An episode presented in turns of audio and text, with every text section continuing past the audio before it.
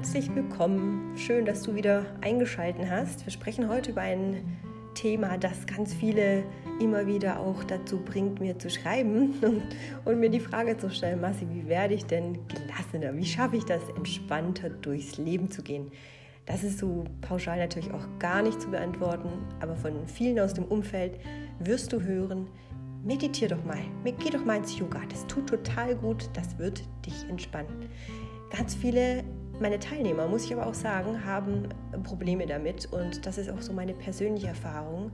Wenn du noch nicht so weit bist, mit deinen Emotionen umzugehen, wenn du nicht weißt, woher die Emotionen kommen, dass du dich aufregst oder warum du so gestresst bist, dann wird dir auch Yoga in diesem Moment nicht wirklich viel helfen. Kann sogar kontraproduktiv werden und in eine ganz andere Richtung gehen. Ähm, ja, und darüber möchte ich heute nochmal sprechen, auch am Ende mit einer Praxisübung für dich, wie du in deine Gelassenheits- und Achtsamkeit, Stress, Entspannung kommst und äh, freue mich, wenn du weiterhin dran bleibst. Bis gleich.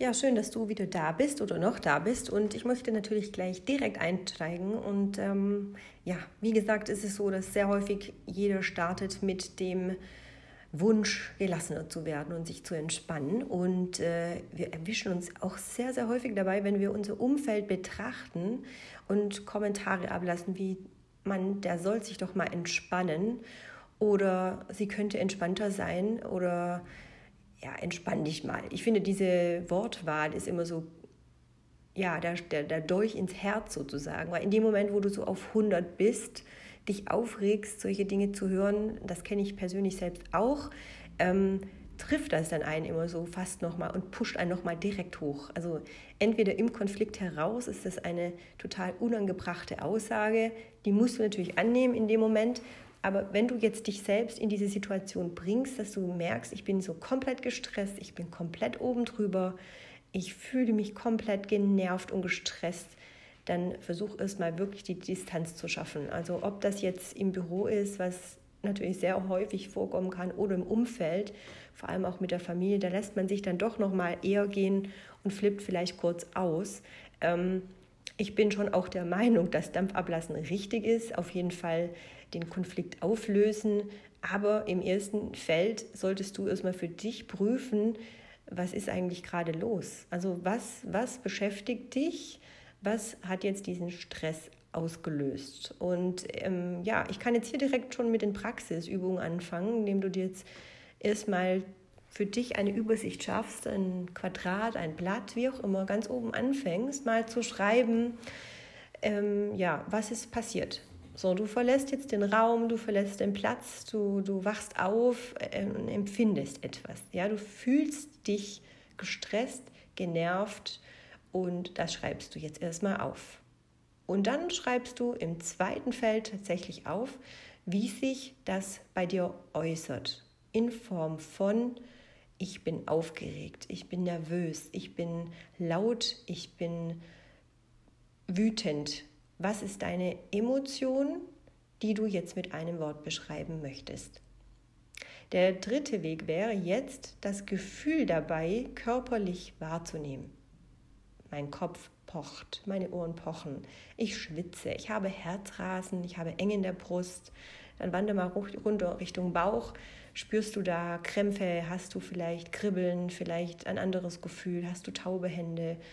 Und dann beobachte dich doch mal von innen nach außen und nehme mal deinen Körper wahr, was gerade in diesem Umstand in dir drin passiert. Und im nächsten Schritt schau dich mal von außen an, wie deine Körperhaltung ist. Du kannst jetzt aufstehen, du kannst jetzt sitzen und versuche mal wirklich dich in diese Situation reinzudenken und dich zu beobachten. Hast du die Hände vielleicht zusammengefaltet zwischen den Schenkeln? Hast du vielleicht die Hände hinterm Rücken? Hast du die Arme verschränkt vor dem Körper? Auch die Körpersprache ist ein unglaublich wichtiges Indiz dafür, wie du andere Menschen wahrnimmst oder auch selbst erkennst, was deine Körperhaltung derzeit in welcher Phase du steckst. Kannst auch vergleichen mit einem Hund, wenn er auf dich zukommt und hat Angst, dann wird er den Schwanz einziehen und die Ohren flach nach hinten klappen. Und wenn er Angst bekommt, fängt er an, die Zähne zu fletschen. Das ist jetzt ein extremes Beispiel. Ich komme ja auch immer gerne mit Beispielen der Tierwelt oder auch den Kindern, weil diese Lebewesen, sag ich jetzt mal, eben nicht manipuliert sind. Du kannst Kinder und Tiere erstmal in der Emotion und im Gefühlsausbruch gar nicht beeinflussen, zumindest nicht in den ersten Jahren. Ähm, du kannst sie natürlich dahingehend erziehen und ihnen sagen, wenn das und das passiert, dann wird das und das die Konsequenz sein. Aber intuitiv ist es so, dass Kinder, wenn sie etwas nicht möchten, wütend werden, sich auf den Boden legen oder schreien, in irgendeiner Form sich mitteilen möchten. Und Tiere sind ja meistens eher so die Vorsichtigen, gehen eher einen Schritt zurück, machen sich klein und flach und beobachten erstmal die Situation, um einzuschätzen, Flucht oder Angriff. So, und genau bei diesem Punkt sind wir jetzt auch schon wieder.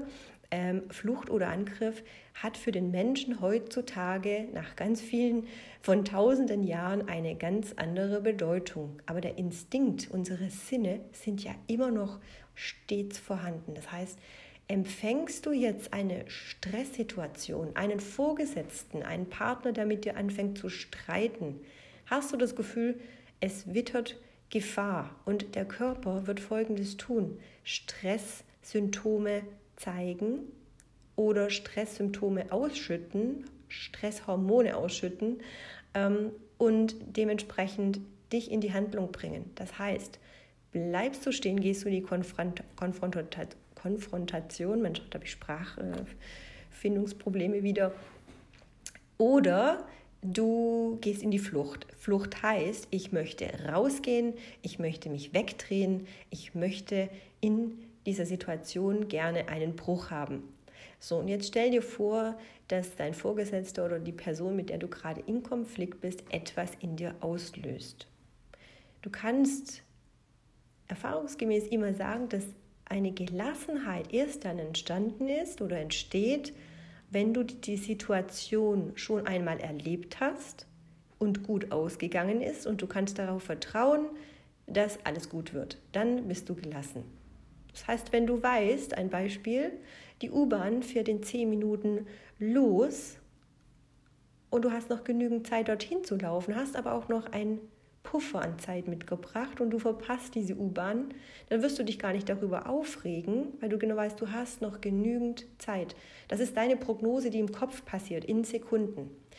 Wir haben pro Tag um die 100.000 Gedanken und um die 30.000 Entscheidungen, die wir treffen. Das heißt Entscheidung, ich beeile mich jetzt, dass ich die erste U-Bahn bekomme oder ich entscheide mich für Entspannung, Gelassenheit weil ich weiß, ich habe noch eine zweite U-Bahn, die ich schaffen kann. Das sind kleine Brücken und Eselsbrücken, die du dir natürlich immer im Vorfeld gut einplanen und einkalkulieren kannst. Um jetzt aber wieder zurückzukommen, um dein Gefühl wahrzunehmen. Du bist jetzt auf jeden Fall nicht gelassen, denn du regst dich im Moment sehr stark auf. Das heißt, es wird etwas in dir getriggert, etwas, das du schon kennst, sonst würdest du dich nicht so aufregen.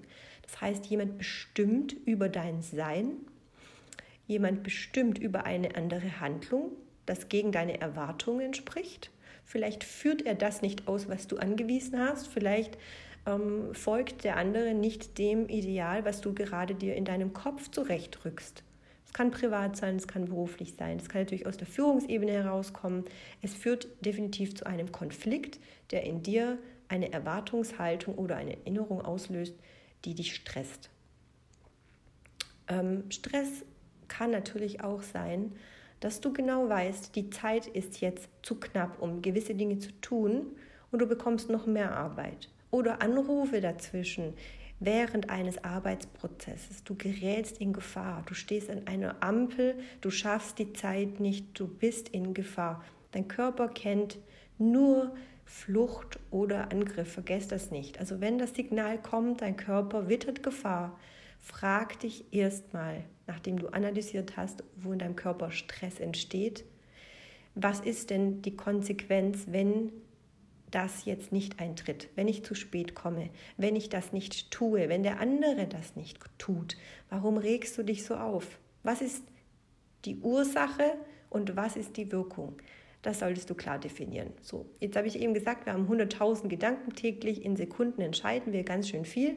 Das heißt, wenn du das jetzt erstmal aufschreibst und übst und beim nächsten Mal diese Reihenfolge durchgehst, dir die Zeit nimmst, in fünf Minuten erstmal zu analysieren, was derzeit in deinem Stresszustand passiert, dann bekommst du natürlich auch eine gewisse Übung darin, Entscheidungen zu treffen, abzuwägen. So wie, ich reg mich jetzt gar nicht darüber auf, das ist jetzt gar nicht relevant oder das muss jetzt nicht sein. So, also zum einen, ich möchte gelassener, ich möchte entspannter werden, hat natürlich immer etwas mit deiner persönlichen Einstellung zu tun. In sehr, sehr vielen Fällen ist es so, dass wir ähm, die Schuld woanders suchen, indem wir einfach den anderen beschuldigen, sagen, ja, der hat mich so aufgeregt, das war seine Schuld, das tun nämlich auch kleine Kinder sehr gerne oder im Streit man anfängt, jetzt hat man das Thema wieder und wieder auf den Tisch gepackt. Warum streiten wir uns schon wieder? Weil es nicht ausgesprochen wurde, weil nicht beide Parteien eine Einigung gefunden haben. Ist natürlich auch die Frage, ist es möglich, dass man immer eine Einigung findet? Auch das kann zur Gelassenheit führen, denn der Punkt ist der, dass Menschen nicht sich immer einig sind und man einen Mittelweg finden muss. So die Gelassenheit dazu wäre natürlich zu sagen, ich wünsche mir das, du wünschst dir das, was ist die Mitte, dass wir beide glücklich sind. Jeder für sich findet eine Lösung. Um den Schlenker zum Yoga zu machen, mm, während du in einer extrem gestressten Situation bist oder einen Angstzustand hast, vielleicht auch eine Emotion, die ähm, etwas auslöst wie Panik, Versagensangst oder vielleicht auch eine Eifersucht, vielleicht auch eine Art von, ja, jetzt nicht nur Stress im Zeitmanagement, sondern tatsächlich in deiner Handlung ein Stress verursacht. Höhenangst, Flugangst. Es gibt diverse Ängste und Stresssymptome. Also egal, was du für dich jetzt definiert hast, hast du äh, eines Tages die Erfahrung, dass du verschiedene Arten von Stress empfindest. Methoden, um diese aufzulösen, gibt es natürlich auch unglaublich viele. Ich arbeite mit bis zu elf Methoden, ähm, weil ich diverse natürlich auch gelernt habe. Zum einen aus dem Sportwissenschaftlichen, aus dem Leistungssport gibt es unglaublich tolle Mentaltraining-Techniken, die man anwenden kann. Auch die werden dir nicht in jeder Lebensphase helfen. Auch da wirst du merken, wenn du dich und deinen Körper besser kennenlernst, mehr Körperbewusstsein hast, wirst du merken, dass nicht jede Stresssituation die gleiche Auswirkung auf dich und deine Emotionen hat oder deine Gefühle. Also immer betrachten, lern dich kennen und schau mal genau, was für eine Art Stress kommt auf und was hat dir dabei geholfen. Wenn du merkst, dass der Umstand nicht mehr zu ändern ist, zum Beispiel helfen Atemübungen. Erstmal runterkommen, tief ein- und ausatmen, 1, 2, 3, 4, 5 bis 10 Atemzüge. Wiederhol das einfach eine Minute und du wirst merken, gut, man ist gelassen und entspannt. Es gibt Meditationen, die dir natürlich helfen. Bist du aber in einem Zustand, wo du so unter Angst stehst, wird eine Meditation dir wahrscheinlich nicht helfen. Im Gegenteil, sie wird es vielleicht sogar verschlimmern. Also ich rate davon ab, in wirklich Panikattacken, Angstzuständen Eigeninitiative zu ergreifen, dich zu therapieren, sondern für dich wirklich Wege auch herauszufinden, äh, vielleicht mit einem Coaching-Gespräch zu testen, auch mit jemandem, der Erfahrung hat in diesen Umständen, mal zu prüfen, was für dich eine mögliche äh, geeignete Situation ist. Ich arbeite auch mit EFT, das heißt mit Klopftechniken oder mit der Wing Wave Methode.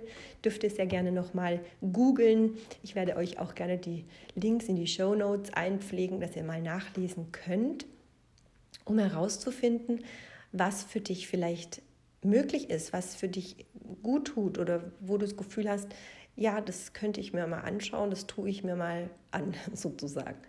Yoga und Meditation ist immer etwas, das auf jeden Fall deinen Zustand meistens verstärkt.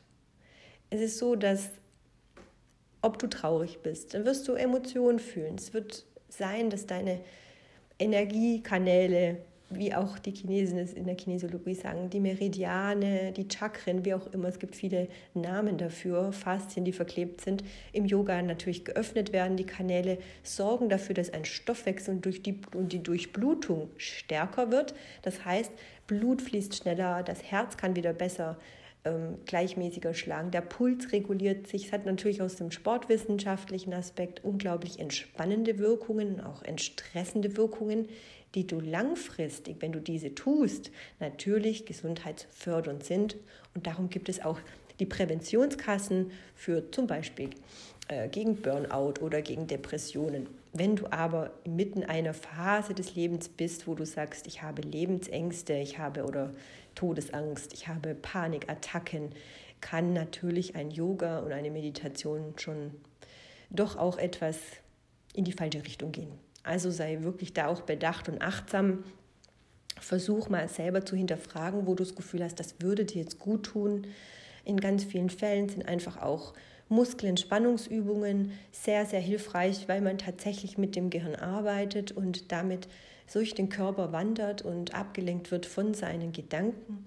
Ähm, vielleicht erdet es dich einfach, vielleicht entspannt es dich auch einfach ein bisschen geistig und mental und das sollte zu Beginn ja auch hilfreich sein. Also du siehst, das Thema, wie wird man gelassen und entspannt, ist gar nicht so einfach und es ist auch gar nicht so easy, das so schnell zu lernen. Du brauchst natürlich in ganz vielen Bereichen sehr, sehr viel Praxis und auch Übung. Und es wird immer wieder dazu kommen, dass neue Menschen in dein Leben treten, neue Situationen in dein Leben treten, neue Stressursachen ähm, auftreten oder Umstände, die du einfach noch gar nicht kennst, aber die dich erinnern an eine alte Angelegenheit. Natürlich ist es immer sehr, sehr hilfreich, wenn man im Bereich des Persönlichkeits äh, der, im Bereich der Persönlichkeitsentwicklung an sich arbeitet, um sich selber zu verstehen und kennenzulernen. Und dazu habe ich auch heute einen Post gemacht auf Instagram, der ein bisschen mehr Einblick in die Arbeit gibt und vielleicht dir auch ein bisschen mehr Verständnis dafür gibt, was es denn heißt, an sich selber zu arbeiten. Und ganz viele Menschen haben in vielen Jahren der Entwicklung einen Riesensprung gemacht. Und erfahrungsgemäß ist das zwischen 20 und 30. Wir kümmern uns viel, viel mehr darum, wie wir unsere Zukunft aufbauen, wie wir ein Haus bauen, eine Familie gründen, wie wir Geld zusammenbekommen, wie wir unsere Zukunft absichern, wie wir unsere Träume verwirklichen. Und wir kommen in eine Handlung so, dass wir diesen Sprung in der Persönlichkeitsentwicklung sehr häufig, ja, wirklich überspringen oder vernachlässigen. Das heißt, steckst du inmitten einer Eheplanung, in einer Hochzeit, in einer äh, Phase, wo du vielleicht ein Elternteil wirst, in einer Phase, wo du vielleicht Karriere machst, hast du nicht die Zeit und den Kopf dafür, dich um deine Befindlichkeiten zu kümmern.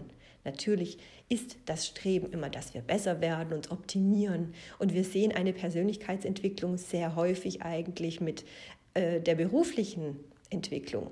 Die persönliche Entwicklung kommt meistens wieder dann, wenn ein Riesenereignis in dein Leben tritt, indem du gekündigt worden bist, indem du krank bist, indem du dich getrennt hast. Und das ist deswegen immer so witzig, dass man sagen kann, ja, um die 30 sind die Scheidungsquoten am höchsten oder auch die Trennungsquoten am höchsten. Das hat natürlich immer etwas damit zu tun, in welcher Lebensphase man steckt. Und die Herausforderung ist eben die, dass man in dieser Zeit der Ehe, in dieser Zeit der Partnerschaft mit einer Firma, mit einem Unternehmen, sich selbst erlaubt, auch wieder sich neu kennenzulernen, füreinander da zu sein und Verständnis zu haben, dass sich Menschen verändern. Das ist unsere Natur, das ist unser Streben, dass wir wachsen, uns entwickeln und dass wir uns Wissen aneignen, dass wir uns verstehen und gut fühlen im Körper. Ähm, überwiegend sind meine Klienten zwischen 30 und 40. Es gibt natürlich auch welche, die so drüber sind, aber letztendlich sind alle immer wieder in der gleichen Lebensphase. Das heißt, du steckst in deinem Leben fest, deine Persönlichkeitsentwicklung hast du ein bisschen vernachlässigt, dir wächst alles über den Kopf und spürst jetzt in dem Moment, ich bin komplett überfordert. Und dass einen Emotion natürlich dann das Leben schwer machen, Stress einem das Leben schwer macht, ist ja ganz normal, weil du eigentlich wie ein Doppelleben geführt hast. Dein Körper ist nur mitgelaufen. Dein Geist hat alles gesteuert. Du warst einfach nur getrieben und hast funktioniert. Und darum brauchst du dir heute hier an dieser Stelle, wenn es dich betrifft, wenn du den Wunsch hast, gelassener zu werden, den Wunsch hast, dich zu verändern, musst du dir keine Vorwürfe machen. Es ist nicht deine Schuld. Es ist auch nicht die Schuld der äh, Leistungsgesellschaft. Es ist von niemandem die Schuld, weil wir täglich in eine Rolle wachsen, täglich in eine Funktion äh, trainiert werden und konditioniert werden. Und dass der Mensch keine Maschine ist, das haben die heute endlich auch mal begriffen bei den Krankenkassen. Darum ist es so extrem, vielleicht merkst du das auch, dass viel mehr Leute in diese Spiritualität gehen, viel mehr in diese Coaching-Schiene gehen, weil die Menschen einfach das Verständnis und Bewusstsein verloren haben. Und wir werden von klein auf trainiert und konditioniert auf das Leben vorbereitet, wie man alles Mögliche bewältigt, Versicherung abschließt, wie wichtig es ist in die Rente, das und das und das. Aber tatsächlich Achtsamkeit und Bewusstsein, das wird den meisten nur durch den Sport beigebracht. Und darum an dieser Stelle kann ich dir jetzt heute vielleicht auch ein bisschen mehr Verständnis in meine Arbeit geben, denn ich habe über 20 Jahre ein Doppelleben geführt im Bereich der Karriere und im Bereich des Sports. Und es war immer mein Ziel und mein Wunsch, das alles in ein Programm zu packen, um den Menschen beide Seiten zu ermöglichen, Körper und Geist zusammenzuführen, um nicht erst in eine Krise oder in eine Krankheit zu kommen. Das war meine Intention dazu und darum bin ich super, super dankbar und froh darüber, dass ich so viel Wissen und ähm, hoffentlich auch für dich hilfreiche Tipps geben kann. Ja, und das hat sich doch jetzt hier mit der Podcast-Episode etwas in die Länge gezogen. Aber du merkst vielleicht auch, dass da mein Herz für schlägt, mein, mein, ja, ich da komplett aufblühe und stundenlang darüber philosophieren könnte. Ähm, ja, ich freue mich in diesem Bereich auch vielleicht den einen oder anderen Gast dann im nächsten Jahr begrüßen zu können. Es gibt einfach grenzenlos Informationen und Wissen, Erfahrung vieler Forscher, vieler ähm, Profisportler, vieler Coaches, Mentoren, die über viele, viele Jahre ganz viel zusammengetragen haben. Und ich denke, das ist einfach so viel Wissen, so viel wichtiges Wissen, was ich teilen möchte. Und darum bin ich sehr, sehr dankbar, wenn du weiter hier auf meinem Podcast bleibst. Wenn er dir gefallen hat, dann bedanke ich mich dafür, wenn du so lieb bist und mir eine Bewertung gibst. Vielleicht hast du auch Lust, mir noch auf Instagram zu folgen, falls du heute neu dazu gekommen bist. Und ansonsten wünsche ich dir alles Liebe, bleib gesund und bis bald. Deine Marci.